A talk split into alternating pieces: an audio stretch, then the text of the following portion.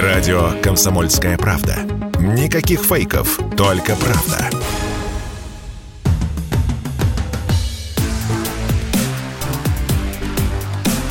Честное риэлторское.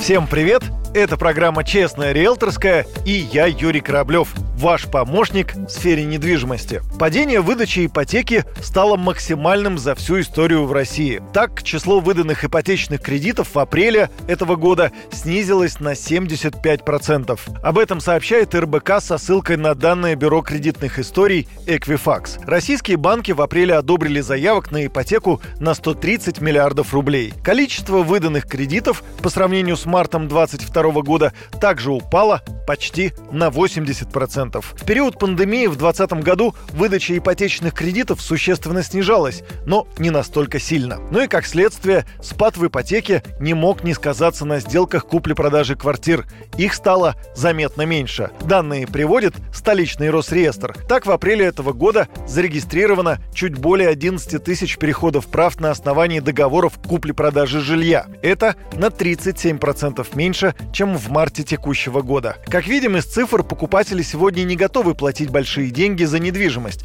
а продавцы, в свою очередь, не хотят снижать цены. Но это придется сделать, и вскоре мы увидим совсем другие ценники, сказала в интервью радио «Комсомольская правда» президент Международной академии ипотеки и недвижимости Ирина Радченко. Вот ее прогноз.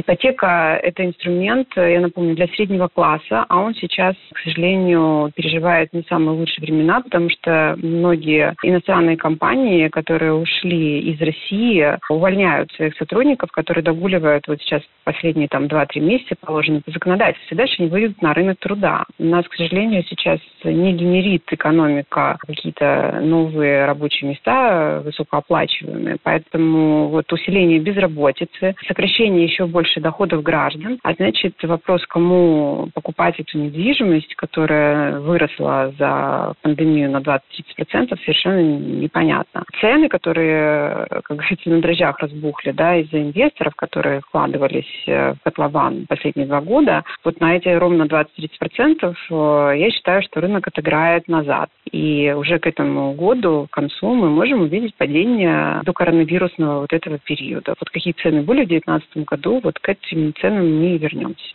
По мнению экспертов, вторичный рынок недвижимости тормозит дорогая ипотека и отсутствие льготных программ. Вице-премьер правительства Марат Хуснулин не исключал, что льготная ипотека может быть распространена и на вторичный рынок недвижимости, если правительство по результатам мониторинга рынка увидит, что существующих мер поддержки не хватает. Так что не исключено, что в ближайшее время мы увидим новые стимулирующие жилищные программы и низкие ипотечные ставки, в том числе и на вторичное жилье. Опять же, вице-премьер Хуснулин заявлял, что первичные и вторичные рынки недвижимости взаимосвязаны. Люди часто покупают квартиры в новостройках, продавая уже имеющуюся у них недвижимость. На этом все. С вами был Юрий Кораблев и программа «Честная риэлторская». До встречи в эфире.